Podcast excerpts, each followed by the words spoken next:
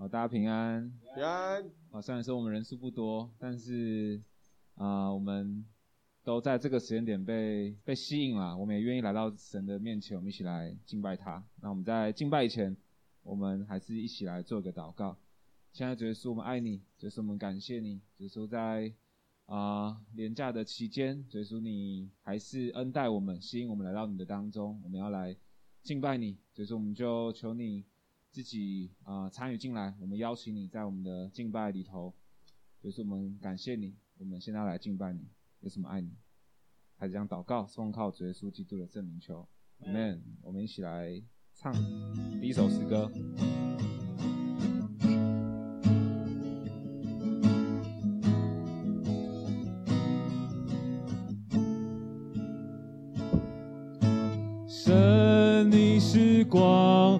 照亮了黑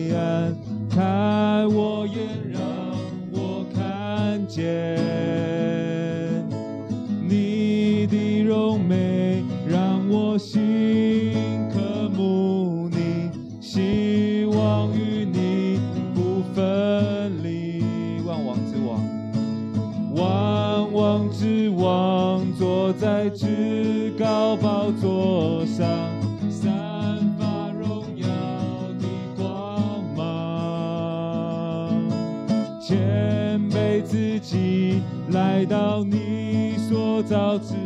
地，为了爱牺牲自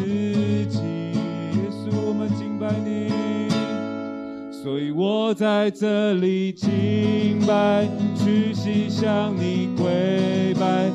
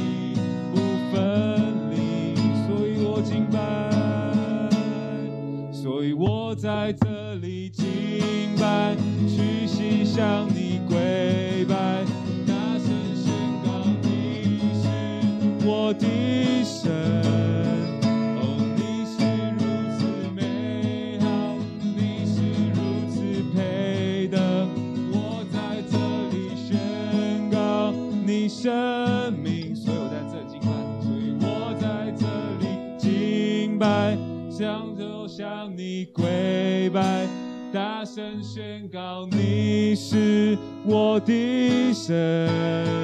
哦，你是如此美好，你是如此配得，我在这里敬拜你生命。哈利路亚，耶稣，你配得我们的敬拜。耶稣，你是尊贵，你是荣耀，你是颂赞。耶稣，你是我们所啊、呃、追求的那一位，哈利路亚，耶稣，我们在这个时候我们要敬拜你，哈利路亚，你配得我们一切的颂赞，耶稣，因为你是掌管全地的那一位，哈利路亚，耶稣，我们敬拜你，哈利路亚，我们来唱下一首诗歌。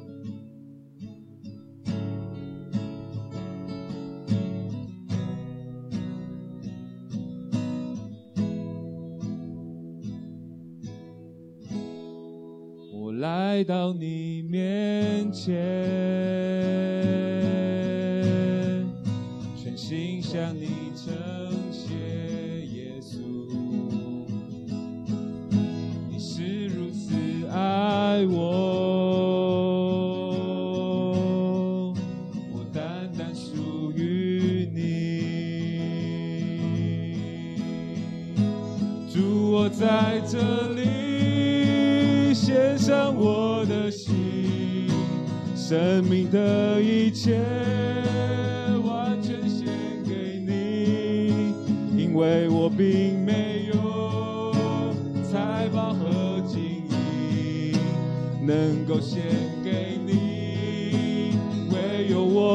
我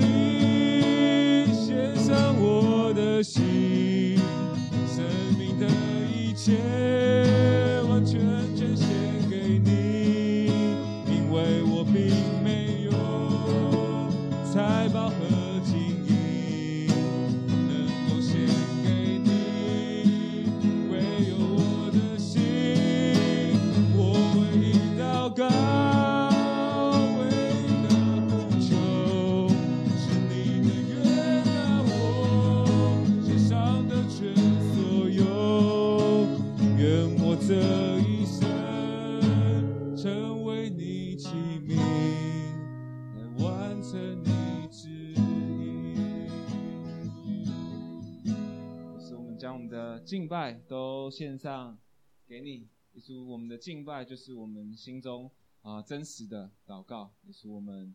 爱你。我们将以上时间都交在你面前，也求你引导我们接下来的每一个程序，都你与我们同在。谢谢你，还这样祷告，奉靠主耶稣基督的圣名求，阿门。好，呃，今天其实是连假，然后其实我们一开始就预期今天不会太多人，因为我们有几个伙伴在南部。在中部，然后啊、我们这一次也因为讲员的要求，我们没有大肆的宣传，也没有邀请，只有做该做的，就是该公布的公布，该 IG 该放的放，但是没有关系，我们之前一度提出要不要改时间啊，但是后来讲一讲，我们已经讲好了，每个偶数月的第一个礼拜天的下午，那我们就不要因为什么特殊的理由去改动。那今今天是我们呃这个崇拜今年第一次，因为二月是过年，我们用录音的方式。那我们今年有个挑战，就是小组的伙伴们来负责分享信息。说实话，我也不知道他要讲什么，我只是稍微瞄了一下他的逐字稿，就稍微瞄过去，然后大概觉得没有什么太大的问题，我就让他自由发挥了。啊，那。呃，今今天要跟我们分享信息的人是呃大为，然后呃他要分享的是以赛亚书的第一章，题目叫历史重演。虽然说乌西亚王这一大段到底跟历史重演有什么关系，我一直都搞不太明白啊，但是我想我们可以透过他的分享，我们一起来听听看，然后等下聚会结束，大家可以的话也可以给他一点回馈，好。那我就把时间交给大伟。好，谢谢 David 哥，也谢谢大家愿意哎赏脸这个下午来到这边。好，呃，哎呦，等一下，看一下声音，OK，好，好，今天要讲的，我要分享了，要分享的这个题目是历史重演。那经文是以赛亚书第一章的一到三十一节，也就是第一章的全部。那因为经文太长了，所以。我就没有特别呃要做读经的部分，那大家可以用自己手机上的圣经软体稍微呃浏览一下。那在分享的过程中，也会有很多经文会带大家，呃，我会就是有经文秀在上面，所以大家都可以看。那在讲到历史重演的时候，通常我想大家应该想到的都是，譬如说战争啊，或者是说朝代的更迭这样子的事情。那我接下来先带大家看两句话，大家看一下。这一句话是这样说的：“他说，自从这种机器发明之后，我们现在的手动书写能力甚至比不上小的时候。”那这句话，嗯、应该大家都蛮有共鸣的吧？我自己常常就是会被我爸妈讲说：“你们现在年轻人写字都不好看了，已经不像我们，你们我们以前都练过书法，你们现在都全部都用打字的。”这样。那这句话说这个的人呢，叫做威廉·卡克斯顿。那你们觉得他这个话是在说什么样子的机器？这个这种机器，可能是譬如说，诶，大家可能觉得智慧型手机，或者是说可能是电脑之类的。那这个人是谁呢？这个人是一位十五世纪的商人，所以他讲的一定不可能是电脑，一定不会是智慧型手机。他是第一个把印刷机传入英国的人，所以他所说的这个机器是印刷机。那可想而知，其实我们在呃这个科技的进步上面，一直不断的有新的发展，让人们的书写能力越来越退步。那这算算不是一种历史的重演？每次有新的机器发明，我们的书写能力就退步一次，再退步一次。所以我觉得这个是蛮有趣的一个，呃，这句话蛮有趣的，那也很讽刺，因为他自己是做印刷机的，然后他说了这句话。好，再来第二段，第二句话是这样。他说：“现在的年轻人堕落了，不再进取，不尊重文化，不听老人劝。诶，是不是好像也很熟悉？感觉就是在说我们这一辈的人，我们七八年级生总是会被上一辈的人说啊，现在年轻人草莓啊，抗压性低啊，等等等等，就是好像年年轻人都会被老人家讲这样子的话。那这句话是什么时候的？谁说的呢？”呃，据我查到的是，据说是来自古巴比伦的泥板，所以你看，千年前的古巴比伦就认为当时的年轻人不懂得进取，不听老人劝，所以这是不是算是也是呃历史的重演？每一代每一代的年轻人都是这样子不听老人劝。那我觉得这就是呃历史很有趣的地方，就是你用你你用历史的事件呢、你再一直看现代，会发觉，诶，其实。同样的事情总是不断的在发生。那我们今天要呃主主要要讲的经文是以赛亚书嘛？那我稍微讲一下为什么我会选以赛亚书这个这么难的作为今天要分享的内容。呃，这本书叫做《每日与主同行》，是我在大学的时候，因为刚那时候刚认识 David 哥，然后他推荐我说可以做一个呃读经，就我有跟他讲说我想要把圣经整本读完的一个目标。然后他就说，哎，那你可以读这一本。那这本书圣经这本书，它就是把呃圣经分成每几章每几章就一个段落，那每一天你都可以读几个章节，那估计是一整年内你可以读完。那我在读这个材料的时候，我就呃前期我真的非常认真的陪着这个在走，那呃一直到从创世纪嘛，然后一直读立位记、民数记、申命，这这历史呃那个摩西五经都撑过去了，然后走到了历史书，然后智慧书这些都走过了，都都撑过去了，但是到了以赛亚书，我就真的撞墙。就是走不下去了，为什么？因为我那个时候看以赛亚书，可能信仰的经历还不够深刻，然后以赛亚书有太多的预言、意象，或者是呃，就觉得是批。那个时候有，那时候看是觉得是充满批判的言辞，我就觉得这个书有点太难懂，所以我就一直卡在以赛亚书，没办法前进。那到现在已经三哦四五年左右，就是一直都没有前进。那。刚好我们小组其实都一直有这个旧约纵览的课程，那上一次正好走到了大先知书，然后嘛第一个就提到以赛亚书嘛，那就也有提到说以赛亚书是整本圣经的缩影，这个其实大家也都常常听过，但是我突然就想说，诶，那如果以赛亚书它是圣经的缩影，那它的第一章会不会刚好又跟创世纪的第一卷书有一些关联？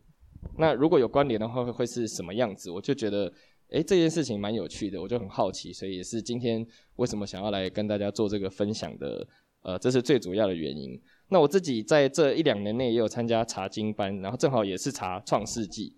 那正好最近也差不多要走完。那创世纪我目前是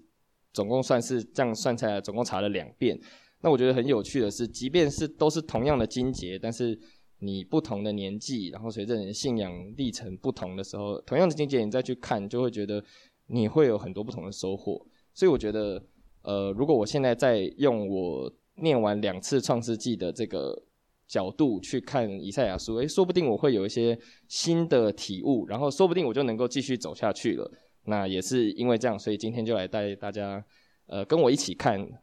创世纪跟以赛亚书的关系。好，那，哎，好，那我们稍微简单讲一下以赛亚书的背景。虽然我想大家应该大部分都比我清楚，因为以赛亚书我比较不熟嘛。好，那以呃以以赛亚书就是在讲呃南北国分裂。那一开始是所罗门的儿子罗波安，因为克重税，所以就跟其他的支派产生分裂，然后就生成了北国跟南国两个不同的国家。那从呃这个先知书的年代来分的话，大概以赛亚，以赛亚在这边，以赛亚存在的年代大概是南国的这个乌西亚王到马拿西王这一对一段时间。那圣经在这个以赛亚书第一章也很清楚的就写说，当乌西亚、约坦亚、他是西西家做犹大王的时候，以赛亚就得到这一章的末世，就要谈到犹大跟耶路撒冷。那我就。呃，其实我那时候在看的时候，哎，我就想说，为什么他专门谈犹大、耶路撒冷？那北国的人他就不管了吗？但是我后来其实我想一想，我觉得应该是，就是其实，在神眼中，北国跟南国都是神的子民，都是他拣选的这个民族。所以我认为以赛亚在这一章，虽然他前面讲说他是要谈犹大跟耶路撒冷，但我认为他也是在提醒北国的这些呃其他支派的。国呃以色列国的国民这样，那关于第一章呢，其实我在收收集资料的时候，大部分很多都是在谈这一章的主题是关于，比如说这个是在谈神的诉讼，是一个控诉，说以色列人呃悖逆他们，然后做许多的表面的仪式，内心却没有真正亲近神，所以神就。呃，劝说他们要悔改啊什么？那在这个过程中，每一个提到的角色都有一个自己的身份，比如说神是原告，然后呃以色列民是被告，然后先知是律师等等的这些，要不然就是在谈说这一章的题材是诗歌，呃诗歌的并文这样子的结构，就是在讲以赛亚是怎么写的这样。那我自己是想说这一些部分比较困难，所以我就是从自己的角度去看，呃，我想要了解以赛亚跟以赛亚书第一章跟圣经创世纪的连结，所以这个也是今天要呃跟大家分享。那自己我自己在读完的时候，发觉，哎，历史真的是让人常常觉得惊人的相似。那尤其是圣经的内容，其实我们常常都知道它是会有很多呃前后对照，比如说旧约写到什么什么事情，新约一定就会有对应到的。类似这种情况，在圣经里面就是常常我们可以发现。那我呃认为说，说不定在以赛亚他在写这个。末神的末世的时候，他说不定也许有部分是想到创世纪的的内容，他决定要写下这些惊人历史相似的，或者是其实这是神刻意安排他这样子做。我觉得这个是大家在看的时候也可以一起想一想，为什么他要这样子写。好，那首先我们今天就会大概用这样子，就是左边是以赛亚书第一章的经文，右边是创世纪里面我找到有对应关系的，大家可以啊等一下的再。就是等一下可以看。那首先第一点，我觉得很有意思的是，以赛亚书的第一章总共有三十一节，然后创世纪的第一章也是三十一节。那当然，其实我们很多都知道说，其实圣经的经节不，现在我们看和合本，它分的经节不见得是以前古代就是这样分。但是至少以赛亚书的第一章很清楚，因为它开头就讲说，哦，论到。呃，耶路撒冷跟犹大，然后第二章又是一个重新新的论述，所以以赛亚书的第一章只有三十一节，这是很清楚的。那创世纪的第一章，呃，在编写我就是有发觉到说，诶，第一章也是三十一节，那不知道呃决定要把它分成三十一节的人是有刻意为之，还是刚刚好就是这么巧，神有这样子的安排，我觉得算是很有趣。好，然后再来第二章，我们第第二点我要谈就是真的要进入经文了啦。那第二点呢？首先，你看可以看到以赛亚书的第一第一章第二节，他谈到天地人三个部分。他说：“天哪，要听；地呀，侧耳而听。因为耶和华说：我养育儿女，将他们养大，他们竟然悖逆我。”那这这个里面就提到了天地，然后还有神养育了儿女，他创造了亚当夏娃嘛？呃，不是不是，他养育了以色列民，然后最最后又说他们悖逆我。那在创世纪里面提到神创造天地，这是第一章，大家都很清楚的。然后到了第二章就说神用地上的尘土创造了人。然后到了第三章就是发生了亚当夏娃吃了生命呃分别善恶树的果子，然后神就有神就发怒说，你是不是吩你吩呃你吃，莫非你吃了我吩咐你不可以吃的那个树上的果子？所以刚好这个第二章呃。以赛亚书第一章第二节，它有三句话，然后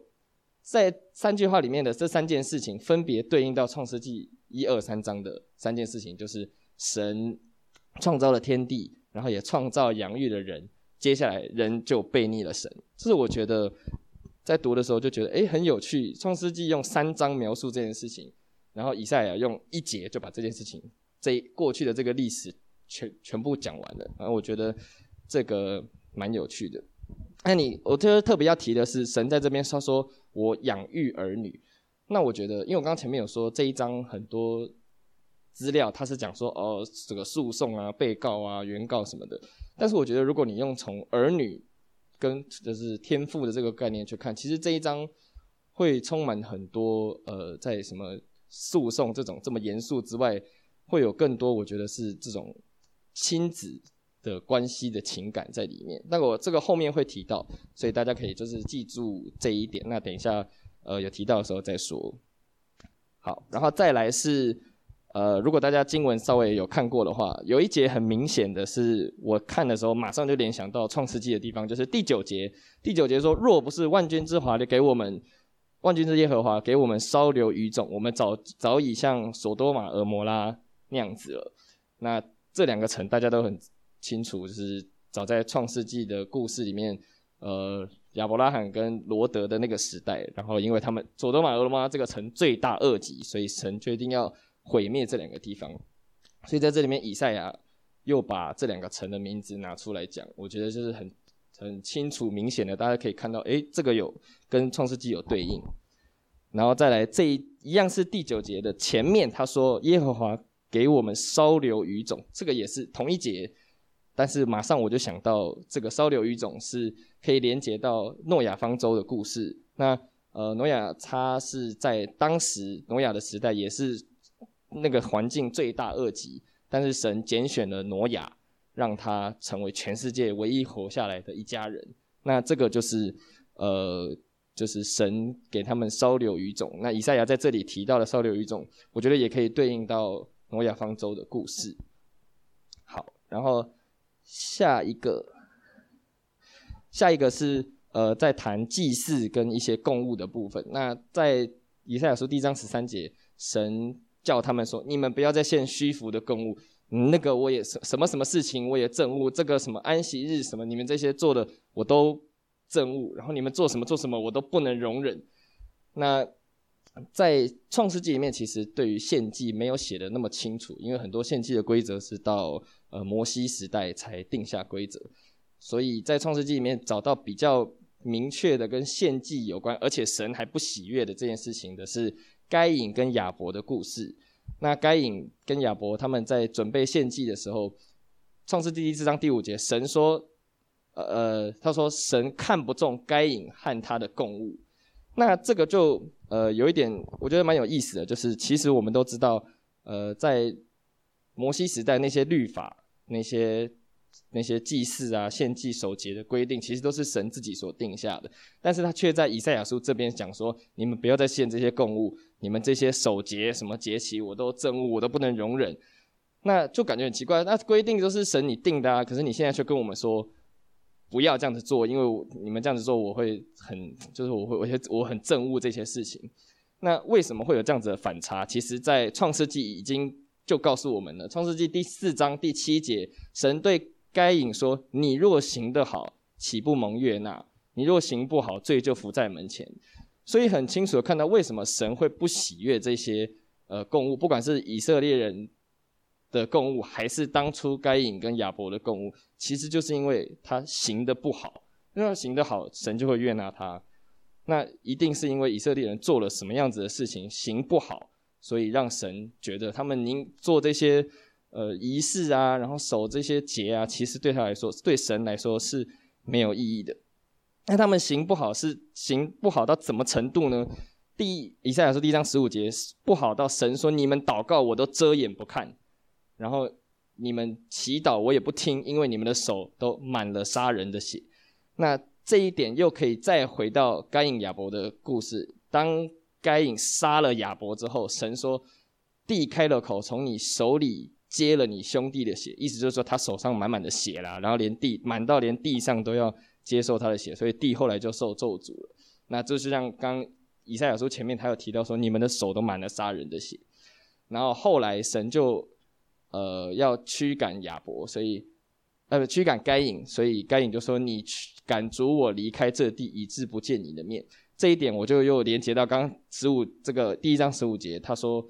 神说，你们祷告我都遮掩不看，我觉得这个是很相似的，就是呃他们一样有这个杀人的流杀人流血，然后神都不愿意看这些事情，就是其实充满罪恶，所以呃神不愿意去呃看到，甚至把该隐赶走这样。我觉得在这个犯罪流血的这个部分，这边也是有很清楚的对应到。那神到底要什么？神要我们行得好嘛？刚刚我们都看到了。那怎么样叫做行得好？第以赛亚书第一章十九节到二十节，他说：“你们若甘心听从，必吃地上的美物；如果不听从，反倒悖逆，你们就会被刀剑吞灭。”那怎么样叫甘心听从，然后吃地上的美物？吃地上的美物这个事情，我就想到当初神创造了伊甸园，然后创造了亚当夏娃，然后跟他们说。园中树上各样的果子，你们都可以吃，这个就是吃地上的美物。但前提是他们听了神的话，因为神有跟他们讲说，你们不可以吃，唯独那一棵树，分别善恶树的果子，你们不能吃。那后来因为他们实在是悖逆，就是人就是会这样犯罪，所以他们悖逆了之后，神就呃设这个基路伯在伊甸园的门口，还有四面转动发火焰的剑。那因为创世纪提到剑的部分其实很少，但是我觉得他用剑来把守生命树的道路，就是在呃有点像是在告诉亚当夏娃说：你们已经犯了罪，你们还想要再回到我这边的话，你们一定会被这个这个我设立把守生命树道路的剑给吞灭。所以我觉得这个是在呃顺从跟悖逆这两件事情上，我们可以看到神给我们的呃应许跟跟呃审判，大概是这样。好，然后最呃也不是最后了，就是接下来提到一个很有趣的是，快到第一章结束的地方，二十九、三十节提到了两次橡树这个东西。那这边说，那等人并因你们所喜爱的橡树抱愧，然后后面说，你们必像原子干枯的橡树。那我觉得蛮有意思的，橡树在圣经里面提到了总共三十多次，那在创世纪总共有六次。那在创世纪大部分都是作为一个地标去描述。那第一次就是亚伯兰被神呼召说，你要离开本族本家本地，然后到我要指示你的地方去。然后亚伯兰就走走走走走到了这个这个事件的地方，有一个橡树，然后迦南地人就住在那里。这是圣经第一次提到橡树。然后第二次的时候，就是后来亚伯兰去了一趟埃及，然后又回来迦南地，然后又。又经过了这个橡树的地方，然后就说亚伯兰住在那里，那个橡树那个地方。第三次就是罗德，呃，跟亚伯兰分开之后，呃，住在住在住在哪里我忘记了，但是就是呃后来四王五王征战，然后罗德就被掳去，所以亚伯兰就去要救他。那他怎么知道这件事情？就是有人跑过来橡树这边，告诉亚伯兰，告诉亚伯拉罕说罗德被。被掳去了，然后就要去救他。然后到了第四次的时候，就是第四次提到橡树是，呃，这一切都发生完，然后耶和华带了两个天使在亚伯兰家显现，就说他在曼利橡树那里向亚伯兰显现，然后就哦说说萨拉会生一个孩子这样。然后第五次的时候，就时间就过了很后面，一直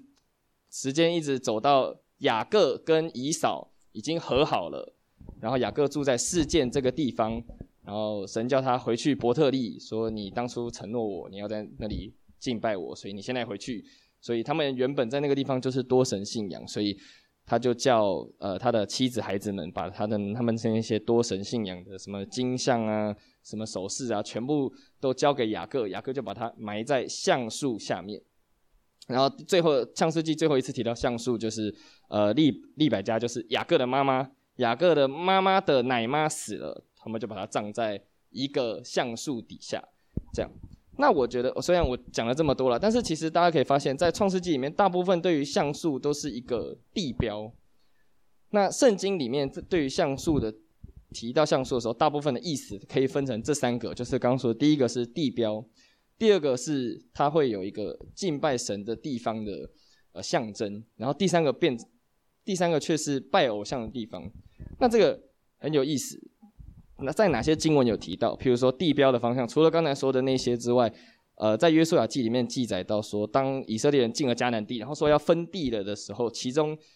也有用橡树作为分地的界限，就是说从那里到那里是谁谁谁的地这样。然后敬拜神的地方是后来以赛亚就是将神的律法书都写下来，然后立了一块石头在橡树的圣所旁，就是呃圣所旁的橡树。那边，所以橡树跟圣所在一起了，所以它也是一个呃是敬拜神的地方。但是过了很多很多年过去，好几个世代过去之后，橡树却这个象征却转变，它变成是呃拜偶像的地方。在以赛亚书五十七章说：“你们在橡树中间欲火攻心。”所以本来橡树是一个敬拜神的地方，结果到了到了很很很后面以后，却变成一个。就是充满罪恶的地方，但我觉得，我就觉得很有趣，怎么会，怎么会出现这样子的转变跟描述？所以我就去查了，原来在那个希伯来文里面这几个不同的橡树的意思，就后来发现，只要他是提到跟这种罪恶有关的字，其实他写的不是橡树，是高大的树。绿色的树，或者是，就是它不是用橡树，但是它如果提到的是说敬拜神的地方，或者是地标这样子的，比较没有那么负面的，它原文就是橡树，所以我就觉得翻译这件事情蛮有趣的，就是在翻译的时候，同样一个字，但是它是呃会有不同的含义，所以呃，就觉得这一点很有趣啊，跟大家分享一下。好，最后一个共通点是，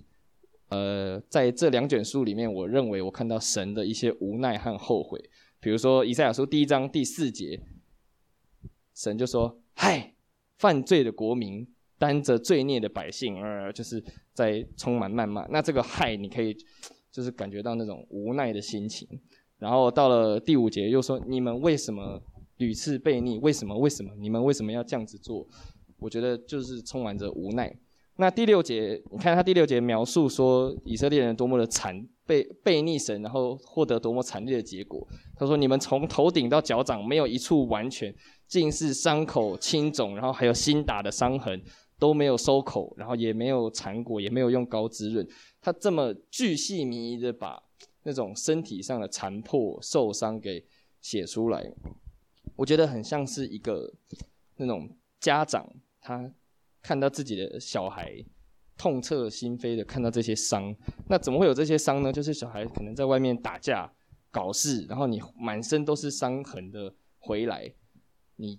感觉如果如果是我，我就会是用这种，你为什么要做这样的事情？为什么你要不听话，然后还去外面受了苦，然后回来，然后让我看了这么心疼？我觉得这一段这个巨细靡的描述，很像是呃这种父母跟孩子之间的这种心疼的感受。然后在第一章二十一节也有就是这种感叹词，就说哎，怎么会中性的臣可叹中性的臣变成妓女，然后怎样怎样。就是你从这边可以看出很多很多神的无奈跟就是后悔，怎么会发生这样的事情的描述在里面。那在创世纪的里面，神是怎么描述这些无奈的呢？呃，比较有名的几个例子就是，譬如说，呃，挪亚时代有就是地上的罪恶很大，所以创世第六章六节，神就后悔造人在世上，然后心中忧伤。然后在十八节就是索多玛、俄摩拉，呃，十八章索多玛、俄摩拉那个时代，他们这两个城罪恶实在是太重了，然后甚至罪恶的声音传到神的耳朵里面，所以神就，我觉得在这边神也是无奈，就说怎么会发生这样的事情，所以他决定要下去看一看到底这两个城是不是真的罪恶这么重，这样，然后，诶，连线中断了，是不是电脑是不是关了？等一下，哦我再看一下。哦，那帮我按下一张。呃呃呃，就这一张。然后在呃这个时间往前推推推到巴别塔的时代，巴别塔就是他们那个当时的人想要盖塔通天嘛，所以神看到这些人的自以为是，然后我认为就是神在这边出于无奈，就像刚才是提到他那些。呃，哀痛无奈，所以他才要把他们变乱口音，让他们不要想要再呃这个达到做做这个通天的塔。对，这是其中一个部分。那再再再时间再往前推，推到亚当夏娃犯罪，那神就把他们赶出伊甸园。那你想，我刚前面有说，神就像是养育儿女一样创造亚当夏娃，然后创造了我们。你会把自己的孩子赶出你的家门吗？就是到底要怎么样罪恶到一个程度，到你的父母要把你赶出了家门，一定是，呃，你就是罪恶，呃，怎么说呢？就是你的罪恶已经非常的重，然后父母只能出于无奈的把你赶出家门。我觉得这个是在呃创世纪里面很多很多，就是我们可以看到神有很多后悔无奈，然后呃他只能用审判的方式给我们，就是。做做这些做这些事情，好，那我们到目前为止就是这样，大概看过一次《创世纪》跟《以赛亚书》的连结。那有很多历史重演的部分，其实我们都可以发现，呃，就是人就是充满罪恶。那是不是我们是现在这个当代的基督徒，也是充满罪恶，以至于其实我们也重现了当时的那些历史的事件？那在这个以赛亚书第一章十一节的时候，我们可以看到以色列人当时的宗教生活是怎么样。他们就献上供物，然后他们又做罪孽，他做犯罪的同时又守严肃会。这种就是呃，要怎么说？你你又现你你又做那些神规定你要做的事情，但是其实你又持续的做犯罪的行为，这种感觉很像是，很像是什么？我我自己在想这个的时候，我第一个直觉联想到的，就是最简单的，就是我们常常说我们很多基督徒就是所谓主日的基督徒，礼拜天的基督徒，就是我们礼拜天是带着很圣洁的心来到教会里面，我们参加诗歌，呃，参加崇拜，唱诗歌，然后听牧师讲道，然后呃，跟你会有跟你旁边的会友说，诶，耶稣爱你啊，哈利路亚，然后你奉献，然后你还参加小组讨论，然后吃完了爱宴，然后哇，星期日过得充满圣洁，好，结束，然后回到家。接下来的星期一到星期六，你还是继续过着你属世的日子。那这个是不是跟这种以色列人当代的宗教生活非常的像？这个是在我当初在看这个的时候，第一个想到的，就是我们是不是也过着这种宗教的生活？那这样子算是行的好吗？诶，那这样子不够。那我们再加上星期一到星期六，每三每一天三餐都祷告，然后再加上睡前祷告。然后再加上什么什么什么这些加起来，这样子能算是行得好吗？这样子会蒙神的悦纳吗？我就会就是我觉得这个都是大家可以呃思考的一些状况。怎么样是所谓行得好？怎么样是单纯的这些只有做这些仪式？你们看第一呃以赛亚书第一章十一到十二节，神说神问了几个问题哈，他说，你们献许多的祭物与我何益呢？对我来说有什么好处呢？然后另外一句就说：“你们来朝见我，是谁向你们讨这些的？是谁叫你们来这样子做践踏我的愿语的院呃愿语？那我大家看着这个句子啊，我想问大家说：你们觉得神在说这些的时候，如果神有表情的话，他应该是哪一种表情？是愤怒吗？是这种红色脸的愤怒，还是这种就是这个我不知道怎么形容了，反正看起来就是在生气，还是他是哀伤的呢？”我自己在解读这个的时候，其实我觉得神的表情应该是这样子，就是啊，你们献这些要干什么？你们做这些要干嘛？你们为什么要这样？就是充满了很多很多的，这个就是我觉得这个表情就是无奈，然后翻白眼这样。那以赛亚是怎么说他们所谓的这些犯罪，让神要这样翻白眼呢？神说他呃，以赛亚说他们离弃了耶和华。然后藐视以色列的圣者，与他生疏，往后退步。那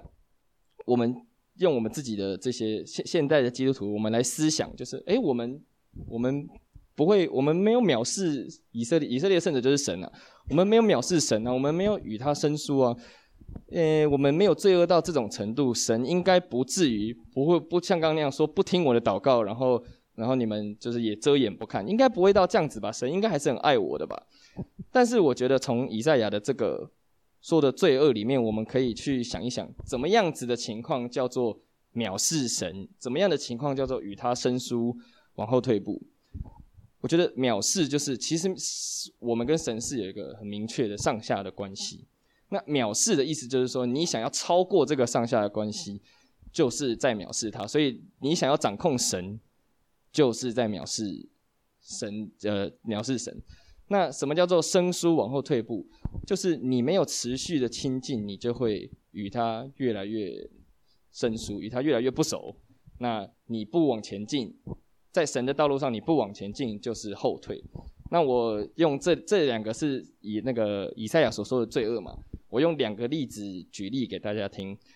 呃，大家小时候有跟父母要过东西吗？就是很小很小的时候，我们想要买一个玩具或是零食之类的，那你可能你想要买这个，想要买那个，你很想要某个东西，你就要不到，你就哭啊，然后你就就趴在地上滚啊，这样，然后父母到最后都不同意，那你会因为父母不同意你想要的这个事情，你就离开这个家吗？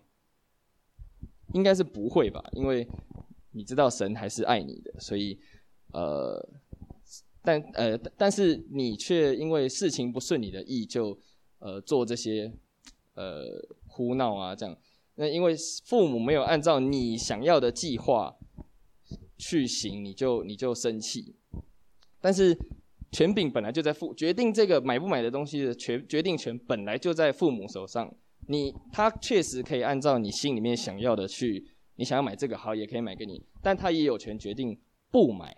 所以，当我们就是如果这是父父母跟孩子之间的关系，我们呃对比到我们跟神之间的关系，如果我们想要神按照我们的计划走，然后当神不按呃当神没有按照我们想要的计划走的时候，我们就向神发怒发呃发怨恨，就说为什么不是这样？为什么不是这样？那我们是不是就是在想要掌控神，想要超越这个权柄的上下关系？我觉得这个就是一种藐视。所以就是大家就呃要思想，有时候我们在祷告啊，或者是在向神求东西的时候，会不会我们也有这种呃藐视了神，想要超越这个权柄的关系的这种，可能不小心会有说出这样子的行为，就是大家要一起来特别注意。然后再来，这是第一个藐视以色列圣者。第二个是想问大家有没有走过电扶梯？应该都走过。那有人逆着走过电扶梯吗？电扶梯就是会一直往同一个方向移动嘛。那逆着走电扶梯是很白目的事情，所以应该大家不太会这样做。但是呢，我觉得在这个通往是，就是电扶梯，如果它有两端，一个是头，一个是尾，我觉得电扶梯一头是向神，一头就是另外一头就是罪。然后电扶梯是一直不停的在往罪这个方向在移在前进，所以你站在电扶梯上，呃，你应该是要朝向神一直前进，但是电扶梯它一直会把你往罪的地方拉去，所以你只要站着不动，你就会慢慢的就移到罪恶的这个方向。所以我们在这个通往神的道路上，如果我们停下脚步，就会慢慢的被拉向罪的方向。所以我觉得，呃，在怎么说，在这个通前场，哎，向神的道路上前进，你必须要就是像这里说的，你不前进就是后退，你没有持续亲近，就会与神生疏，你就会被罪恶跟魔鬼拉走。那我们回头看看创世纪里面有很多像刚刚提到的，神会有很多伤心跟后悔的行为，有很多的人事物。其实这些都是不是想要藐视神，就是与神生疏。比如说巴别塔，刚刚有提到巴别塔，巴别塔的故事就是人藐视了神，他们想要跟神达到神的高度，跟神平起平坐。那呃，在挪亚时代的那些地上满了罪恶的人，他们就是不与神亲近，就是最后神就把他们灭绝。所以我觉得，在我们现在自己的现代基督徒的身上，我们应该要去去嗯。就是这样，不要去做以以赛亚说的这些藐视神啊，然后与神生疏，应该要与神亲近，然后去单纯去看自己与神的关系。在以呃，在创世纪里面，很多很多我们知道被神拣选的人，比如说亚伯拉罕，然后呃挪亚这些，是我们现在可以讲当时的伟人。其实他们并不并不会做那些什么律法守节这些很。很很硬性规定的事情，但是他们跟神的关系很好，他们愿意亲近神，所以神就拣选他们作为拯救语种或者是祝福。那我觉得这些都是就是我们可以去思想的部分。那我们到底该怎么样拉近与神的关系？怎么样在这个电扶梯上能够逆着行向神前进呢？其实以赛亚也有给我们也有给我们解答，他。说你们要洗洗濯自洁，然后除掉你们的恶行，止住罪恶，要学习行善公，寻求公平，解救受欺压的，然后也要给孤儿寡妇就是伸冤辩屈，还有刚才有提到的这个甘心听从，所以这些都是呃跟仪式没有关系的，是神要我们注重呃爱他的心，还有这个在第二行这里有需要寻求公义。你要为这些呃受屈的弱势的人，要站在他们跟他们站在一起。那这些仪式或我们刚才提到那些仪式啊、献祭啊，重不重要？其实都很重要。但是从这一段话里面可以看到，其实哪些事情是比仪式跟献祭聚会更重要的？那神看顾的是我们有没有就真正的消除我们的罪恶，然后为公义伸冤。如果你的你这些事情都有做到，那你的呃心灵生命就对了。你这些都对了，其实你做什么仪式都神看在眼里也都是都是 OK 的。但是如果你这一些都不好，那你做的仪式再多，你都是像该隐一样，行的不好就被罪恶制服，行的好神呃就会蒙神的悦纳。那讲到这边，大家再回头想一下，我最前面讲的那两句话，就是这个机器让人的书写能力退步，还有就是年轻人总是不停的被老一辈的人讲说，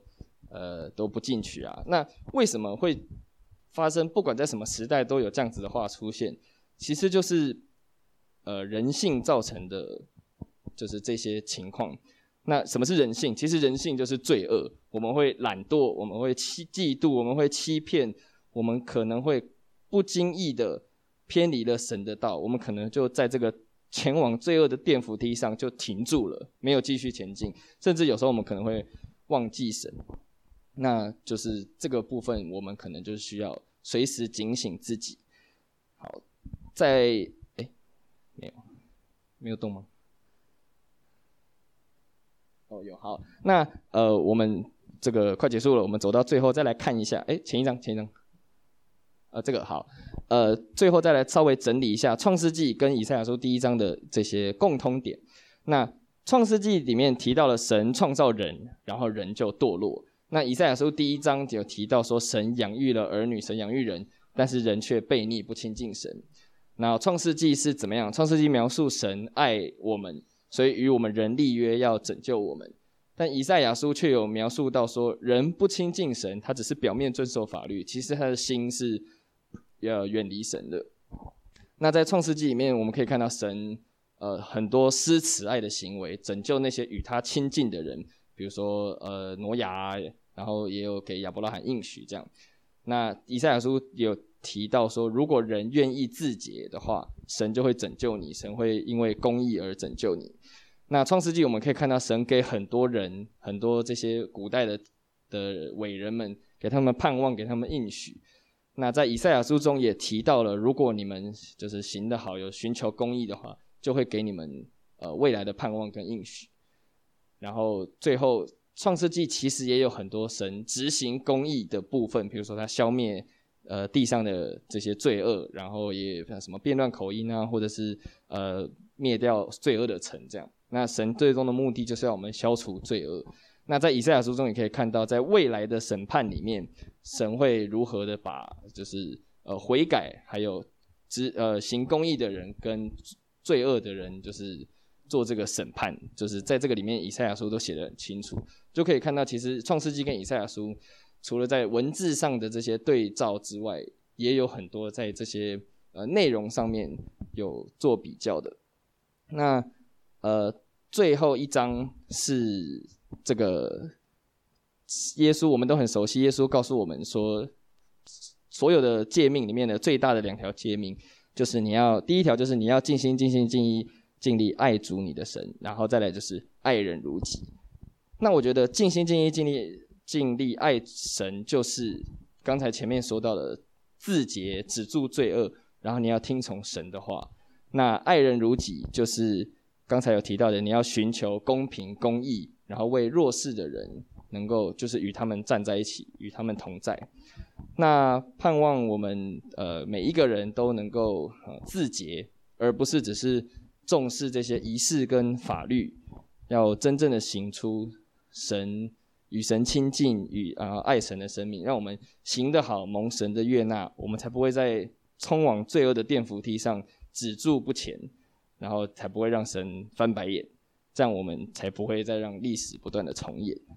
好，那我们呃一起来祷告。亲爱的天父啊，我们呃感谢你。虽然我们每一个人都是充满罪恶的人，我们可能会在与你亲近的道路上止住不前，但是主，我们知道你，你爱我们，你施慈爱给我们。呃，给我们机会回转向你悔改，让我们呃能够一步一步的来亲近你。求主，你使我们的心能够呃不要刚硬，不要被这个世界所捆绑，让我们在呃与属你的道路上不断的前行，不断的呃与你亲近，然后让我们能够尽心尽意尽力爱你。也能够爱人如己，与呃公义同在。求神保守我们每一个人在呃在属你的道路上都能够不断前行。我们这样子祷告是奉靠主耶稣基督的名求，阿门。大家觉得怎么样？大为第一次讲讲信息，我觉得已经比很多鸡汤型的信息好很多了。以而且他整个过程中是没找我帮忙的，所以所以所有的归纳整理都自己做的，而他又不是校园系统培育出来，所以你查资料应该也比较不太可能去查注释书。对，你没有看注释书的习惯，所以。基本上都等于是他自己一路整理过来的哈，所以我觉得已经已经很棒了哈，鼓呃鼓励一下好了哈，鼓励一下。绿绿明应该有点压力了，然后唱歌啊，六月、八月、十二月都在这里了哈，所以 你们自己看着办。好，接下来还是我们每一次两个月一次，我们还是有一个圣餐的过程。啊今天有几个人不能来的，特别要求要录音。好，我们一样会有领圣餐的环节。我们知道主耶稣被卖的那一夜，他拉起饼来祝谢，就拨开说：“呃，这是我的身体，为你们舍得，你们应当如此行，为的是纪念我。”那我们呃，不管你是从什么样的背景，我们在这里就是一家人。我们透过领受圣餐来呃，象征我们在主里面一家人的呃这个表象，这个意象。好，我们请大为发一下圣餐饼。大家都拿到饼之后，请今天，呃，带领我们唱诗的唱恩带我们做祷告。现在，主耶稣，我们再次的来到你面前，我们感谢你，主耶稣，你舍下你的独生爱子，为了是要啊、给予我们每个人一个新的生命。就是，我们是何等的恩典，能够领受从你而来的这样的一个身份。所以说，我们感谢你，也感谢你带领我们今天能够在。呃，这个空间，我们虽然说来自不同的教会，我们可以在这个地方啊、领受圣餐。谢谢你，还将祷告奉靠主耶稣基督的圣名求，阿门。我们一起领受。好，有点软，没关系。好，接下来我们要呃领受那个杯，我要请有人帮我发一下杯。那我们我们的圣餐比较不一样哈，今天跟有人第一次来，我们这一套都是跟。跟内地的一种模式哈，就家庭教会的模式。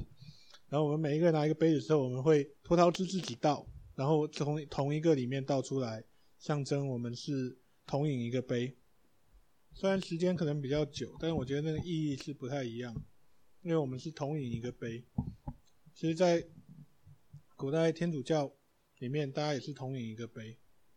好，请有人带我们做祷告。天父，我们向你向感恩，祝你。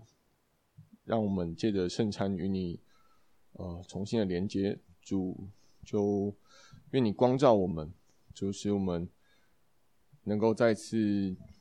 检视我们生命中亏欠你，主，我们生命中，呃，可能有悖逆的成分在里头，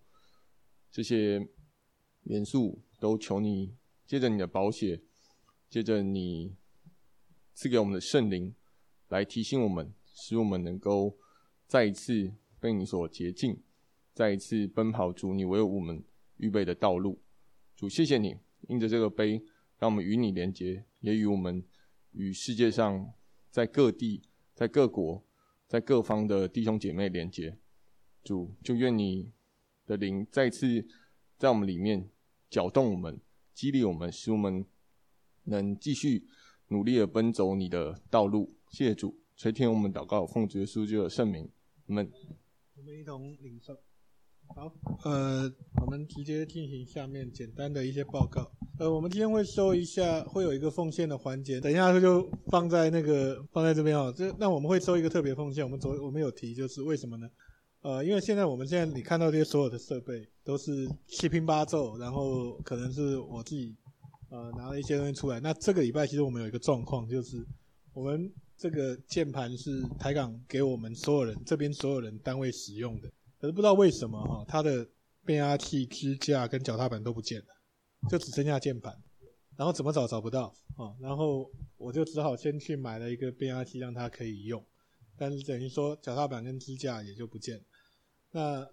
包含这些喇叭，这投影机也是呃黑熊哥借的，所以我们接下来几次的聚会哦，我们这个奉献会等于是特别要为呃一些器材的添购哦来奉献，总不能一直都我出嘛，对不对？我有能力也就算了，但是所以就呃我们就会有收有一个呃这个环节，那基本上就是自由奉献，然后我们专款专用，用来添购一些应该可能以后要买的东西。哦，那呃，我们聚会呃，其实就这么简单，没有什么其他的。那呃，一些繁文缛节或者一定要一定要走的什么形式，但就是这样。接下来六月的第一个礼拜天的下午，那时候分享信息的会是绿明，然后八月是是灿恩吧，然后你是十月，因为你八月要结婚，所以八月没排你。然后以前是十二月，对，那明年欢迎来排，可以可以操练一下，就是。不用特别一直听我或者是某个传道人的道了，我想我们那些都是画在我们平常的聚会里面。我反而会是更希望听到各位的分享。我觉得今天，我不知道各位觉得怎么样，我是很惊艳的。起码我大为真的是用心去准备。虽然我在一些神学的角度上来说，有一些东西其实是稍显青涩哦，包含他已经提出了像素的问题，但其实像素这个在旧约神学里面其实是很值得讨论的一个状态。那但是，呃，已经很棒了，我觉得已经很棒，所以我们就是透透过这种方式自我的去操练啊，对不对，以后某某如果有些小教会缺讲员的时候，可以把你们派出去，哈 好，开玩笑，那我们就求，我们就一起呃来唱呃最后的祝福歌，然后我们就结束今天的聚会。我们唯一的仪式大概就是这个，一起来唱赐福于你，请大伟帮我们放一下。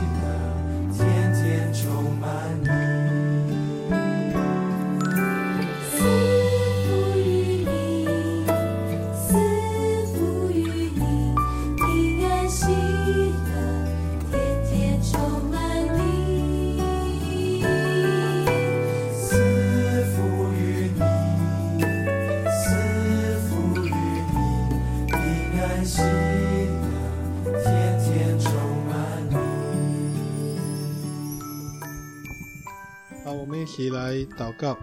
亲爱的父神，孩子，求主你赐福今天来的每一位主内的伙伴，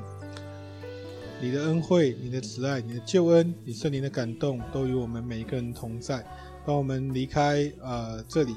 走入世界，继续去过我们生活的时候，我们不要把基督徒的身份、基督徒的生命，就也留在教堂里面，而是真的进入社会、进入世界。在我们的岗位上去发光作盐，成为别人的祝福。感恩祷告，奉主耶稣基督的名，嗯，好，今天聚会到这里结束。